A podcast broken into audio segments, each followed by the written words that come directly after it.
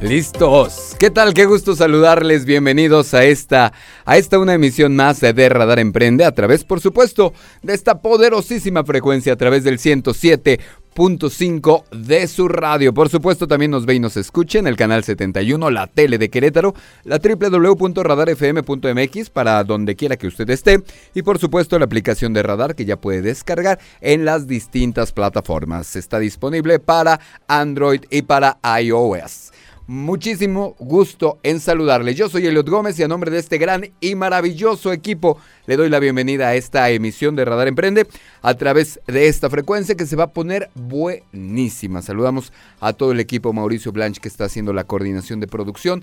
Por supuesto está Angelito Sánchez en los controles del 107.5 y David Castellanos que se encarga del máster y de toda la magia de lo que usted ve en el canal 71 en la tele de Querétaro. Mi querido César Aranday, mi compañero, anda chambeando, tiene algunas visitas creo que de Monterrey, anda haciendo negocios por acá. Entonces era importantísimo para él darles toda la atención, pero aún así se va a enlazar con nosotros porque nos dejó preparado una sección de lo que siempre hay que tener y lo que siempre es importante tener en la mira. Le cuento también, antes de irnos con mi querido César Aranday, que hoy tenemos un invitado muy especial. Viene con nosotros en su sección Emprendedores Anónimos el señor, el maestro, el crack de cracks, Jorge Herbert, porque nos va a platicar de cómo emprender en tiempos difíciles, cómo vender en tiempos difíciles, cómo hacer negocios en tiempos difíciles. La pandemia nos dejó una gran una de verdad una gran lección. Y hubo muchos negocios a los que realmente les fue muy mal, pero hubo muchos negocios que prosperaron, hubo muchos negocios que siguen creciendo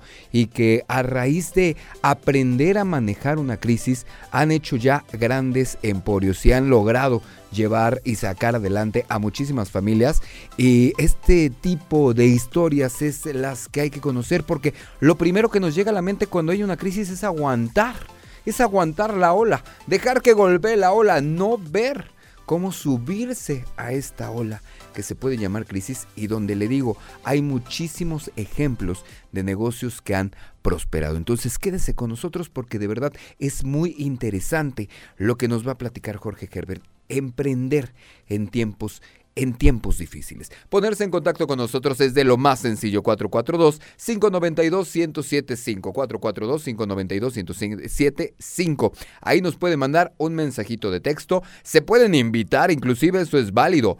Escribirnos y decirnos, oigan, yo tengo esta historia que quiero contar. Este es mi emprendimiento. Estoy haciendo esto en el centro de la República, en el norte, del sur, etcétera, etcétera. Y quiero estar en el programa. Por supuesto, esta comunidad es para todos ustedes. De eso se trata, de ser una gran comunidad en donde todos aprendamos y en donde esta comunidad crezca cada vez, cada vez más. También es eh, importante, por ejemplo, ponerse en contacto por ahí a través del Instagram arroba radar Querétaro o en Facebook arroba radar 1075 Querétaro, en donde además estamos transmitiendo en vivo y en directo. Si quiere mandarme un mensaje de manera directa, mi cuenta de, Instagram es arroba go Sotelo. Ahí también podemos estar en contacto, podemos estar en constante comunicación. Bueno, y sin más preámbulos, escuchemos lo que César Aranday nos invita a tener siempre, o por lo menos esta semana, en la mira.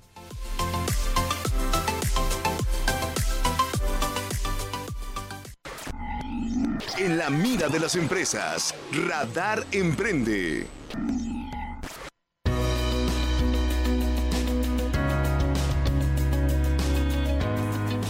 Hola, ¿cómo están queridos amigos de Radar Emprende? Me da muchísimo gusto saludarles. Pues resulta que a raíz de la entrevista que tuvimos la semana pasada con Mauricio Pizarro, me llegaron algunas preguntas acerca del esquema que denominamos franquicia asociativa. Y es que en efecto, por su esquema de inversión-operación, podemos clasificar a las franquicias en tres tipos, los cuales por cierto no son mutuamente excluyentes.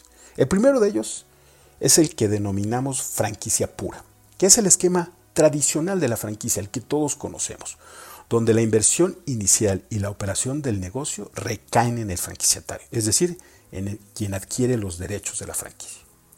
El segundo tipo de franquicia en esta clasificación es la franquicia asociativa o de participación accionaria. En este esquema, la empresa franquiciante, es decir, la dueña de la marca, del concepto de negocio y del know-how, o sus socios en lo personal, se asocian con el franquiciatario para invertir y poner en marcha un establecimiento en franquicia. La inversión del franquiciante puede ser por el equivalente de la cuota inicial de franquicia, es decir, aporta en especie la cuota inicial, e inclusive puede realizar inversiones adicionales para asegurar la mayoría accionaria. Para ello generalmente se constituye una nueva sociedad mercantil que será justamente la empresa franquiciataria que firme el contrato de franquicia con el franquiciante. Porque en este esquema sí se firma un contrato de franquicia, aunque sean socios y obviamente se mantienen los mismos derechos y obligaciones como cualquier franquicia. Porque además hay que decirlo, el esquema de franquicia se presta muy bien para asociarse entre desconocidos porque las líneas de acción de una franquicia y su estandarización deja muy poco margen para controversias entre socios sobre temas operativos de un negocio, porque ya todo está definido en los manuales y las políticas de operación de la franquicia. Y el tercer tipo de franquicia en esta clasificación por su esquema de inversión y operación es la llamada franquicia de operación o franquicia operativa, donde la empresa franquiciante o una empresa del mismo grupo económico opera de manera directa el negocio en franquicia. Generalmente esto se hace mediante la firma de un contrato de operación o un contrato de prestación de servicios donde se estipula un costo administrativo en favor de la empresa franquiciante por la operación del establecimiento. Y es que podemos hablar de que estos esquemas de franquicia asociativa y de operación tienen varias ventajas para el franquiciante. Primero, debemos decir que se tiene mucho mayor control del negocio y del establecimiento en franquicia. Y esa es una gran ventaja. Además, se invierte en un nuevo establecimiento, pero con menor desembolso, o inclusive sin desembolso si es que solo aporta la cuota inicial. Además, se tienen ingresos por las utilidades del negocio, que serán adicionales a los ingresos que ya se pueden tener sobre regalías, venta de insumos y otros más que puede generar la franquicia. Y algo importante, se amplía el mercado a quienes podemos vender la franquicia, ya que se disminuye la inversión y se puede acceder a personas que no cuentan con el perfil ni el tiempo para operar un negocio y que antes no eran nuestros candidatos. Pero también hay que hablar de las ventajas para el franquiciatario, para quien adquiere este tipo de franquicias asociativas. Pues uno, y ya lo dijimos, se disminuye la inversión. Número dos, se comparte el riesgo el franquiciatario puede sentirse más arropado, más seguro del proyecto al contar como socio al franquiciante, es decir, al dueño de la marca, al que sabe, al dueño del know-how. Y además se puede ser un inversionista ausente, es decir, se puede ser persona que solamente quiera invertir, sin el compromiso de operar el negocio como tal. En cualquier caso, la franquicia asociativa y de operación se convierte en un esquema de inversión cada vez más usado, sobre todo en el sector de franquicias de alimentos y bebidas, y que puede encajar muy bien para cierto tipo de negocios y para cierto perfil de franquiciatarios. Así que si ahora nos está escuchando alguna persona que tiene capital para poner un negocio, pero nunca lo ha hecho porque no quiere dejar su empleo o su actividad actual y nunca había pensado en una franquicia, pues ahora podría hacerlo con algunos de estos esquemas de inversión. Si quieren tener más información, con gusto podemos platicarlo. Pueden mandarme un correo a cesar.aranday y con gusto podemos profundizar sobre las marcas que están ofreciendo este esquema de inversión. Pues hasta aquí mi comentario y les mando un fuerte abrazo a todos. Buenas noches.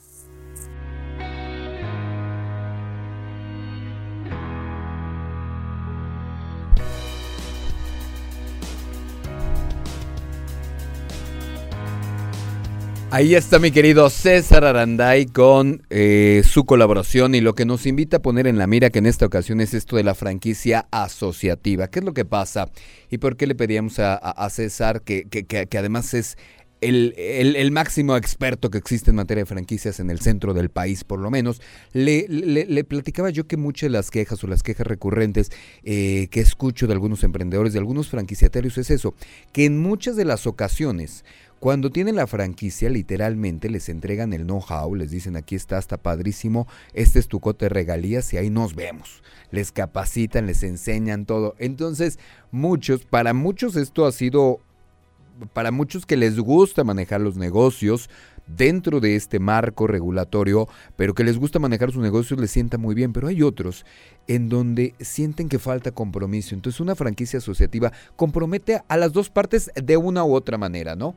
El, franquiciado, el franquiciatario está muy pendiente de todo lo que está pasando en la franquicia, está opinando, igual que el franquiciante, el franquiciante que está operando en algunas de las ocasiones o no. Platicábamos con Hugo, Hugo Magaña de Santas Salitas, que aquí en Querétaro tiene alrededor de cinco, que es un modelo muy parecido donde hay algunas en donde es una franquicia asociada donde puedes estar con ellos participando del riesgo y por supuesto participando en las ganancias. Y esto tal vez como primer emprendimiento permite que te vayas soltando un poquito más. Es como decíamos, ir, ir, ir, caminando en lugar de correr. Hay mucha más información acerca de esto y como dijo César Aranday, le puedes mandar un mensajito y él tiene una lista maravillosa que seguramente nos traerá en próximos programas de estas franquicias asociativas. Ahí en Instagram lo encuentras como arroba aranday y asociados se quedan pegadas dos Y.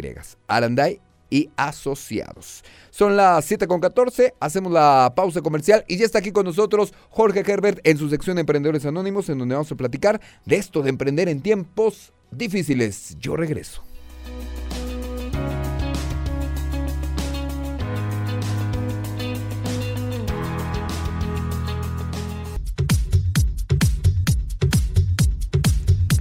Estamos de regreso a través de Radar del 107.5 de su radio en esto que es Radar Emprende. Por supuesto el canal 71 de WIS, la tele de Querétaro. Estamos a través de la triple, www.radarfm.mx. Ahí nos ve y nos escucha en donde quiera que usted esté. Y por si fuera poco en Facebook, Facebook Live como Radar 107.5 Querétaro y también en la aplicación de Radar puede usted descargar la app Radar FM. La puede descargar en todas las plataformas. Está disponible para los sistemas Android y también para los sistemas iOS. El conocido sistema para Apple. El señor Jorge Gerber está con nosotros. Joven, joven. El joven, el joven, sí. Joven todavía. Señorito. Chavo ruco para usted. Ya hemos tenido esa plática, vea, Gerber, ahí en los laureles. Así es, así es, amigo, ¿cómo estás? Muy bien, amigo. ¿Ya tienes tu aplicación de radar? No, no, ¿Ya no. la descargaste? Hay que descargarla, te voy a contar por qué. Porque además ahí están todas las promociones, los boletos, y en exclusiva les voy a platicar que Radar, como siempre, obviamente va a ser la única estación. Ya está, ya, ya está como además decirlo que vamos a llevar a todos nuestros radioescuchas, a los que ganen, por supuesto, al concierto de los Jonas Brothers. ¿A ti te gustan los Jonas Brothers? Pues digo, no, Somos no. de esa generación, ¿no? ¿Eh? Somos de esa Sí, generación. yo me quedé Ah. por ahí entre lo, entre, pues, entre yo sí me quedé entre Cabá, entre V7, entre Mercurio. Más local, tú eres del 90s Pop Tour. ¿Eh? sí, claro. ¿Sabes que nunca me ha gustado el 90s Pop Tour? no, hombre. Y aquí lo anunciamos muchísimo, son grandes clientes y los amamos, pero se me hace la cosa más aburrida que hay en el planeta. No, hombre, te falta barrio. Claro Con que me falta barrio. Yo escuchaba a Michael Jackson mientras la gente escuchaba Cabao Jeans. Eso es horrendo. Hay de todo en la viña del Ahora, Señor. que he de reconocer que eh, eh, este, este jeans está mejor que nunca. Yo jamás había visto un grupo tan maravilloso como las jeans, ¿no? Están mejor que nunca estas chavas. Son un ejemplo de que los chavorrucos somos los que estamos rifando. Completamente. O sea, son los, somos los que estamos haciendo que el mundo gire. Así es. Pero mi querido señor Jorge Herbert, joven, no olvide bajar su aplicación y no se pierda todas las promociones que tiene Radar. Y lo digo también para usted, mi querido Radio Escucha, que nos está escuchando a través del 107.5. Descargue la aplicación de Radar FM. Así la encuentra, así de sencillo. De verdad, las promociones que tenemos aquí son maravillosas. No por nada somos la estación primer lugar, la que rifa en todo este estado y varios más. Ahora sí te saludo con mucho gusto. Igualmente, amigos, saludos a ti, a todo tu auditorio. Y pues bueno, o sea. Que es tu auditorio ¿Eh? también, hermano. Tú Ah, bueno, bueno, este nuestro- a nuestro queridísimo auditorio, claro que sí. Y al joven Aranday, donde quiera que esté. Anda chambeando, fíjate que le cayeron unos clientes, creo que de la ciudad de Monterrey. Entonces anda chambeando, anda con todo, mi Muy querido, mi querido Aranday, trayendo franquicias y franquicias aquí a, aquí a Querétaro. Ya tiene varias bien. en su haber. Muy bien, ¿quién fuera como él? Igual que tú ¿Eh? que andas chambe y chambe, les presento Así es. adecuadamente al señor Jorge Gerber, además de empresario, ah, además de catedrático, consultor, conferencista, es director de FIPROE, la banca de desarrollo, podríamos decirle aquí en el estado de Querétaro, y es el presidente de este consejo Exatec, ¿no? De todos los egresados del TEC de Monterrey que siempre están trabajando por hacer cosas interesantes para el TEC y para hacer crecer la comunidad y donde hay muchísimos, muchísimos emprendedores. Creo que la gran mayoría, ¿no? Esa es la filosofía prácticamente del TEC de Monterrey. Sí, sí, sí. Bueno, pues es un poco, es un poco la, la, la intención, ¿no? Eh, eh, mucho, mucho de la educación que tenemos hoy en día, pues es una educación como enfocada y seguramente lo, lo has escuchado varias veces este tema de, pues hay que sacar buenas calificaciones para tener un buen trabajo, ¿no? Decían y, y- antes. exactamente, y, y creo que un poco eh, del- de, la, de, de la parte educativa que llegó en este caso a romper eh, un poco ese paradigma, entre ellos pues fue, fue efectivamente el TEC de Monterrey. Sí, ¿no? claro. Entonces, Que eso ya no eh, existe, sacar buenas calificaciones para tener una. Bueno, ya ni existe la buena chamba. Ya no existe ni el trabajo soñado, ¿no? Que eso es lo que vamos a platicar. Muchas de las veces, cómo emprender, mi querido amigo, en tiempos difíciles. Y que prácticamente nos pasó en la pandemia, gente que se quedó sin el trabajo soñado. Que hubo muchísimos recortes, obviamente ocasionados por una crisis, no estamos culpando a nadie, una crisis mundial un buen manejo de algunos países, un terrible manejo de algunos otros como nuestro país, que provocaron una crisis enorme y que realmente aquí es donde creo que estuvo el punto diferenciador. Aquellos que emprendieron en esta época, que se subieron a la, a, a la ola y que la supieron domar, o en ella se montaron y les fue muy bien, y aquellos que fueron golpeados completamente por la ola, y muchos de ellos yo, yo no sé por qué identifico mucho más en el sector restaurantero, muchos de ellos derrotados precisamente por esta ola, ¿no? ¿A qué se debe esto? Completamente. Mira, bueno, al final la, la pandemia nos recordó una cosa, ¿no? Que lo, lo único constante es el cambio, ¿no? Y suena, Claro. pa- suena antagónica la, la, la frase, pero es una realidad. Sí, claro. Al final, en este caso, en términos comerciales, eh, el COVID nos enseñó, en este caso, pues que las condiciones que encontramos en un ecosistema eh, en el que estamos todos inmersos, pues es un tema que cambia, ¿no? Es un tema que, que se puede sacudir completamente y puede funcionar de manera completa, de maneras impensadas. Eh, ¿Y qué fue? Eh, Eso fue lo que pasó y creo que es de las principales lecciones que nos deja el COVID. Y creo que sí podemos hablar ahorita ya un poco más en forma de las lecciones que nos dejó en un poco en tiempo pasado. Sí, claro. Eh, porque eh, al final, en este caso, efectivamente ya fueron dos años.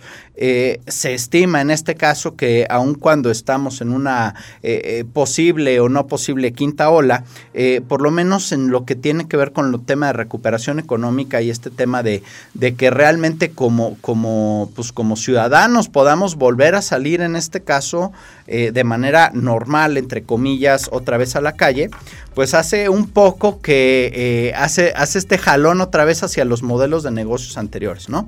Sin embargo, eh, ¿qué es lo que aprendimos? Aprendimos en este caso, y, y hay estudios que nos dicen que en términos digitales como sociedad, o hablando del, del planeta en general, eh, nosotros, digamos, dimos pasos prácticamente de cinco años. Sí, claro. O sea, nosotros lo que íbamos a, eh, un pro- procesos de, de- de familiarización con los, con los componentes digitales, ¿sí?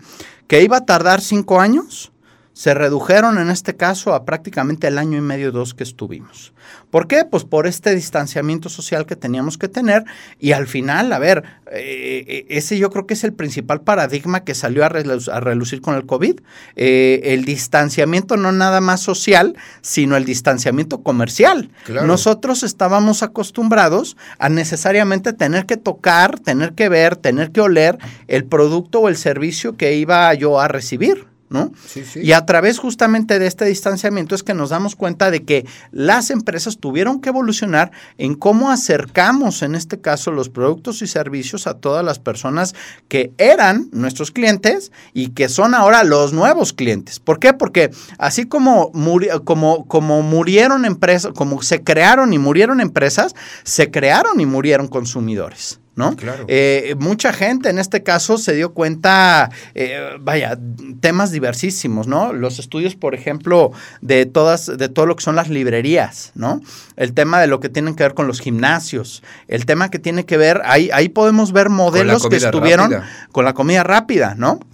Ahí podemos ver modelos que sufrieron verdaderamente un, un pues un shock completo. Una ¿no? sacudida total. Una sacudida completa eh, en el entendido un poco, pues, de, de- de- digo, y creo que ese, ese, ese particularmente, hablando con mi cachucha empresario, creo que podría decir en este caso que es el reto más, que fue eh, durante estos dos años el reto más grande. Que tú decías, bueno, me tengo que preparar, pero ¿para cuánto tiempo?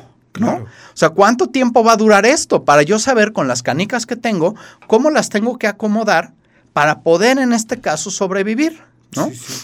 Pero cuando no sabes eso, pues entonces tienes que cambiar el plan de negocios desde, el, desde la base. Desde la base, desde la estructura. Desde la base. Y entonces, otra vez, recordemos que eh, es, un, eh, es una reflexión que ya hemos hecho un par de veces, pero creo que es una de las refle- reflexiones más importantes que tenemos que tener como empresarios, es justamente el tema de no dejar de vender. O sea, al inicio de la pandemia, en marzo del 2020 o ahorita, el reto sigue siendo el mismo. Lo único que cambian son las condiciones. Si tú dejas de vender, tu negocio está, o sea, tu negocio no dura más que un par de semanas, ¿no? Claro. Si tú en este caso encontraste nuevos mecanismos para poder vender, entonces eso quiere decir que eh, hubo una posibilidad, más bien, eh, tus probabilidades aumentaron dramáticamente de poder haber sobrevivido a la pandemia. Me encanta esa premisa. Oye, ¿te parece si hacemos una pausa comercial y regresando nos platicas qué realmente es una crisis? Porque todos los negocios tienen un ciclo. De hecho, hay un ciclo en los negocios. Cuando estás en la cima, estás vendiendo muy bien. Luego viene una desaceleración, viene una recesión, viene una crisis y otra vez. O sea, esto es cíclico, ¿no? Nos platica regresando de esa pausa porque muchos creen que o va durar toda la vida la abundancia porque tengo el negocio más fregón, por no decirlo de otra manera, o ya subidos en una crisis creen que ya no van a salir de ahí, ¿no? ¿Nos Completamente, completamente. Hacemos la pausa comercial y regresamos. Estamos platicando aquí en Radar Emprende con Jorge Herbert en su sección Emprendedores Anónimos. Yo soy Eliot Gómez y a través del 107.5 regresamos.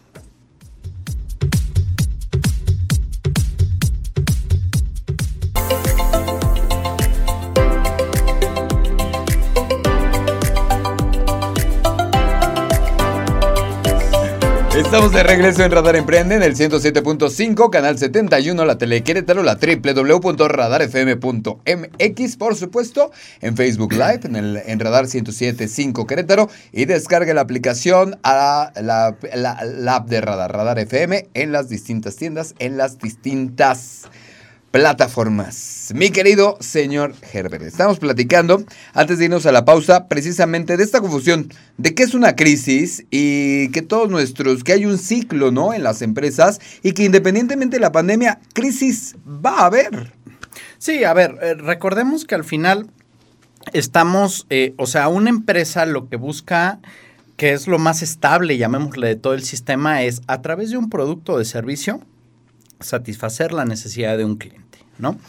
Eh, entonces, en esa lógica, ¿qué es lo que sucede? Pues todo está muy bonito hasta que cambian las necesidades del cliente, ¿no? Porque cuando cambian las necesidades del cliente, pues obviamente ahí yo te podría decir que es justamente un tema identificado como crisis, Claro, y ¿Por que qué? puede ser Porque- porque le cambió el entorno al cliente. como es el caso del COVID, efectivamente. Como es el caso ¿no? del COVID, o ponle el nombre que quieras, pero por ejemplo, si ahorita viene la canícula, va a ser complicado que vendas café. Sí, exacto. O ¿no? Exacto. O sea, al final en este caso, y creo que sí podríamos identificar una crisis como un factor externo, ¿no? Un factor externo suficientemente grande como para cambiar los hábitos del consumidor. Claro. O sea, al final lo que a nosotros nos conviene o a lo que a una empresa le conviene es obviamente que los hábitos del consumidor se mantengan lo más iguales posible. Claro, eso Si sería no lo hay ideal. variación, si no hay variación, todo está lindo, todo está bonito. Ya nos viene a regañar Eh, por el agua ustedes, ah, amigos perdón, del canal perdón. 71. Ya Muy bien, una disculpa por el agua. Pero son nuestros Es- clientes, nuestros amigos. Ah, bueno, muy bien. Entonces, ¿cuál es el tema? Efectivamente, estamos hablando de que una crisis es justamente eso. Eh, algo externo que llega a mover de manera muy importante los hábitos de los clientes. Insisto, nosotros lo que buscamos hacer en este caso, a través de nuestro producto, de nuestro servicio, es habituar al consumidor a ciertos procesos, a ciertos hábitos, a ciertos protocolos. Claro. ¿Qué es lo que sucede en este caso? Llega una crisis, modifica todo y entonces lo primero que tiene que voltear a preguntarse un empresario es, ¿estoy dispuesto a flexibilizarme, a cambiar mi modelo de negocios por algo diferente? O sea, ¿estoy dispuesto a flexibilizarme?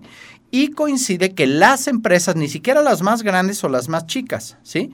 Las empresas que se, que se aprestan de mejor manera al tema de la flexibilidad, ¿sí? Sí, Son ser. las empresas que sobreviven, ¿no? Bien. Voy a poner un ejemplo, ¿no? El tema de los restaurantes, que fue probablemente uno de los giros eh, que tuvo el reto, pues, más a flor de piel. Más cañón, sí.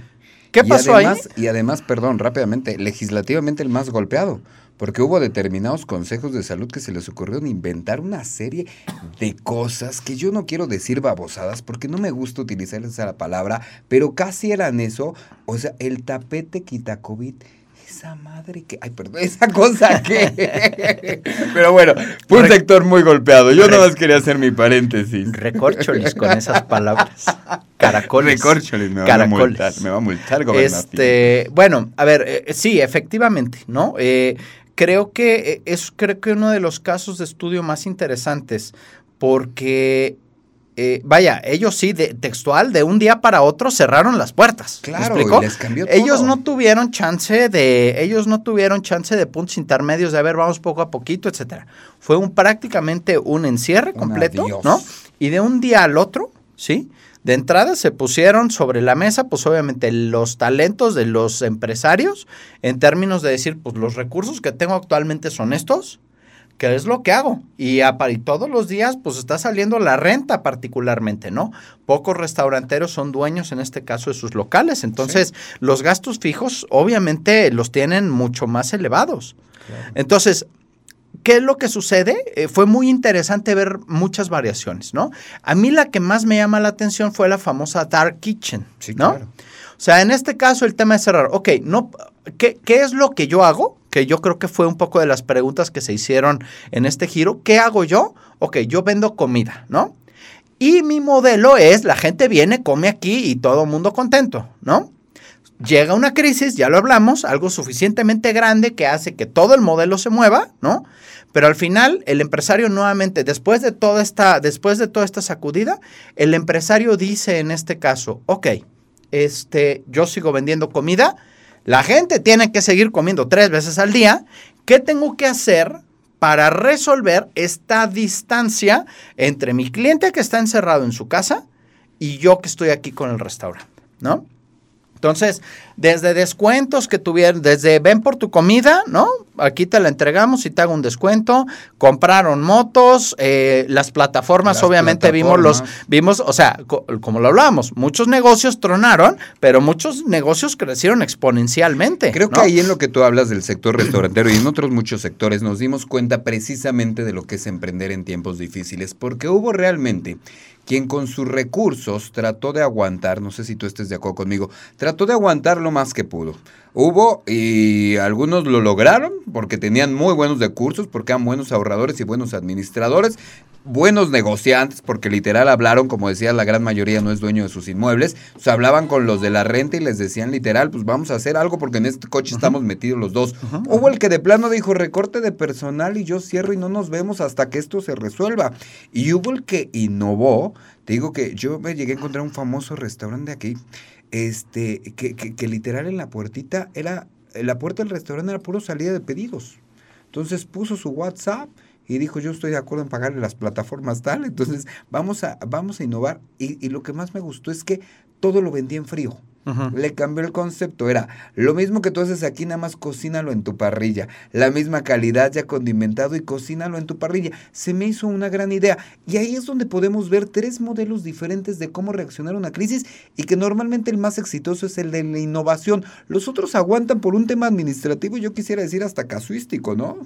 Completamente. E, ese ejemplo que pones justamente de la comida congelada es un extraordinario ejemplo, ¿no? Maravillosa o sea, idea, fue, ¿no? fue, fue un retrabajo completo, fue un remarketing completo de, de, la experiencia de comer, Claro, porque era un tema de, a ver, ya no te lo va a hacer el chef que sabe cómo hacerlo y en qué punto y cuánto tiempo, ¿no? Sí, claro. Te llega a ti, aquí están las instrucciones, pero hazlo a tu gusto, disfrútalo, te estás cocinando de ti para es ti. más, me dieron ¿no? hasta la oportunidad de mentir, porque fíjate que yo lo ponía en mis, en, en mi parrilla y ya toda la gente creía que yo lo hice, que yo lo condimenté.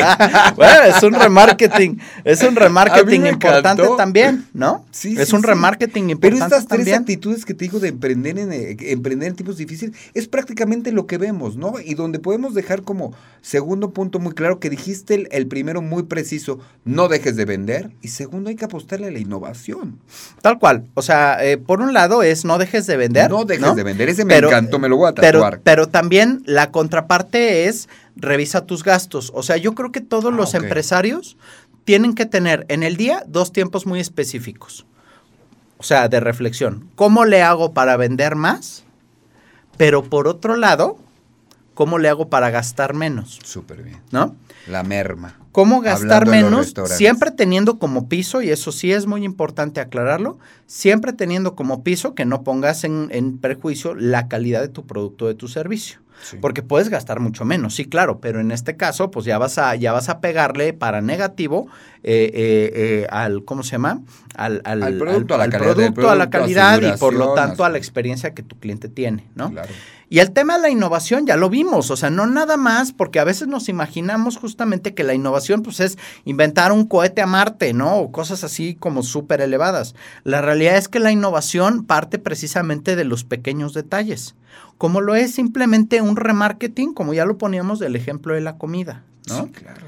Entonces, como ese ejemplo, muchísimos, muchísimos, ¿no? Las, yo veía, por ejemplo, muchas cosas, las plataformas como Zoom, por ejemplo, y otras muchas que, que, que Google Meets, este, todos estos se fueron también para arriba y permitieron una interacción completamente diferente porque nos dimos cuenta de que efectivamente eh, podíamos eh, entrar en, un, en componentes profundos de interacciones, en reuniones, ahora sí que en círculos de lectura y varias cosas por el estilo, a través de la computadora, ¿no? Claro. O sea, en verdad fue una crisis que nos sacudió, tronó, insisto, muchos negocios, tronó muchos clientes bajo este concepto que veíamos, Pero decíamos que es por lo mismo. pero permitió emerger, per- permitió emerger a otras empresas y a otros, eh, a otros clientes con otro componente de necesidades. Y, y- y estas empresas nuevas o viejas que dieron el paso y dijeron, sí me quiero adaptar, ¿sí?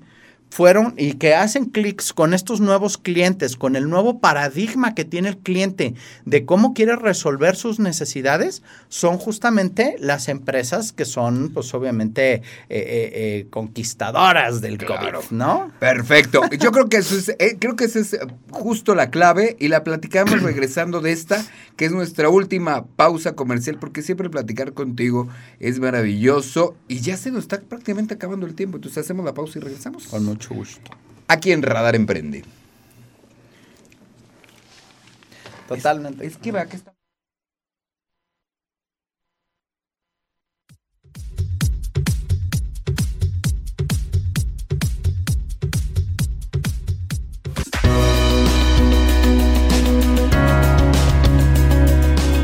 Estamos de regreso a través del 107.5 de su radio. Saludos a mi amigo Dante, que yo sé que es fiel radio escucha, aunque no lo diga. Oye, amigo Herbert. Vamos a puntualizar un poquito lo que estamos platicando acerca de emprender en tiempos difíciles. Y creo que lo decías muy claramente, y prácticamente porque el tiempo se nos está acabando, nos quedan cinco minutos, siempre se nos va a ti y a volando el tiempo. Decíamos, y, y- esta premisa se me hace tan importante, no dejar de vender. Mi papá decía, que está muy grande, que no había crisis que durara 12 horas de trabajo. Sea, no había crisis que pudiera, no había crisis que no se pudiera superar con mucho trabajo. Y eso creo que en, en ese modelo funciona. En este modelo es no hay crisis que aguante si tú no dejas de vender. Vende, siempre vende. Todos los días vende. Eso está padrísimo, ¿no? Ese sería uno de los principales puntos, ¿no? Sí, completamente. Al final, vender lo que te dice es que estás haciendo algo bien, ¿no? O sea, estás satisfaciendo de una manera correcta eh, por alguno de varios puntos, de varias posibilidades, pero estás satisfaciendo de, de, alguna manera, de manera correcta, lo que el cliente está pidiendo. Ya sea que estás cerca de su casa, ya sea que tienes un buen producto, ya sea que tienes un buen precio. Eh, vaya, hay cuatro P's en este caso el marketing que hablan de eso, pero la idea claro. en este caso es justamente esa. O sea, el hecho de vender quiere decir que algo estás. Perdón, perdón, una disculpa. ¿Mm? Eh, quiere decir que algo estás haciendo bien. Claro. Entonces, en esa lógica, el, eh, el vender reafirma que eh, puedes mantenerte en el mercado. Otra vez, quienes no venden no se mantienen en el mercado por mucho tiempo. Es, es un tema Eso muy es clarísimo, es el oxígeno. Eso te da liquidez, pero en este caso, el otro componente, y por eso decía yo que es un tema relevante y que también uno como empresario tiene que darse su tiempo, tiene que ver con la parte de gastar menos, ¿no? Claro. O sea, eh, todo el tiempo, eh, al final, lo que te interesa después de la liquidez es algo que se llama margen de utilidad. Sí, sí. ¿Cómo aumenta el margen de utilidad? Si vendes más, pues obviamente los ingresos van para arriba, ¿no? Si compras Pero si mejor, gastas menos, Claro. eh, los egresos van para abajo y eso hace que tu margen aumente. Perfecto. Entonces, en esa lógica, algo que como hábito debe hacer el empresario todo el tiempo, independientemente de si está o no está en crisis, de si está en tiempos de vacas flacas o vacas O no. gordas, como decimos, uno de los, los dos hábitos principales que tiene que tener el empresario es vender más y gastar menos. Y cuando viene una sacudida importante, como justamente el tema del COVID, el tema de la misma inflación, ¿no? Porque la inflación también es un tema que tenemos que observar con cuidado, Claro. ¿no? La pregunta es cómo hacemos estos reprocesos en nuestro plan de negocios que nos permite seguir siendo atractivos para los clientes, pero además de eso que el modelo de negocios justamente nos dé más ventas, menos gastos que mantengan el margen de utilidad. Me encanta. Entonces, en esa lógica, tenemos que estar trabajando todo el tiempo. Ese es el arte, en realidad, de ser empresario, ¿no? Todo lo demás, todo lo demás que está abajo son sistemas para que se cumpla la promesa que como empresario estamos dándole a nuestros clientes a través de nuestro producto, nuestro servicio. ¿sí? Perfecto. Ese es el arte, en realidad, de ser empresario y eso es lo que tenemos que estarnos fogueando siempre que podamos. Vender más, gastar menos, apostarle a la innovación y voy a meter una, capacítese. Ah, Saber totalmente. vender más también es, ta- también es una cosa de capacitación, también es algo que se aprende. Saber gastar menos también es algo que se aprende, muchachos, créamelo. Y la innovación, también hay procesos de innovación que se aprende. Capacítese, porque la crisis sale así. Cuando hay conocimiento, cuando hay background, se puede salir. Y ya hemos visto los ejemplos, tú lo dijiste muy bien, las Dark Kitchens, los, todas estas plataformas de entregas a, a, a- a- domicilio, eh, todas estas nuevas plataformas, todas mis queridas nenis, mis nenis salieron adelante vendiendo de todo en punto medio. Completamente. En el tema de la capacitación dices algo muy importante, ¿no? Capacítese. Eh, creo que uno no, creo que uno no asciende al nivel de las cosas que aspiramos. Uno desciende al nivel de para lo que estamos entrenados. Claro, completamente acuerdo. Entonces, en la medida en que nuestro entrenamiento sea mejor, sea más amplio, nos dé, pues ahora sí que bagaje, es- en esa medida es que podremos seguramente Entrense. acercarnos un poco más a nuestras aspiraciones. Mi hermano, gran programa. Muchísimas gracias por estar con nosotros como, como siempre y, y- y- y por platicar y, y de verdad darle esta, esta ventana a todos nuestros queridos radioescuchas y grandes emprendedores.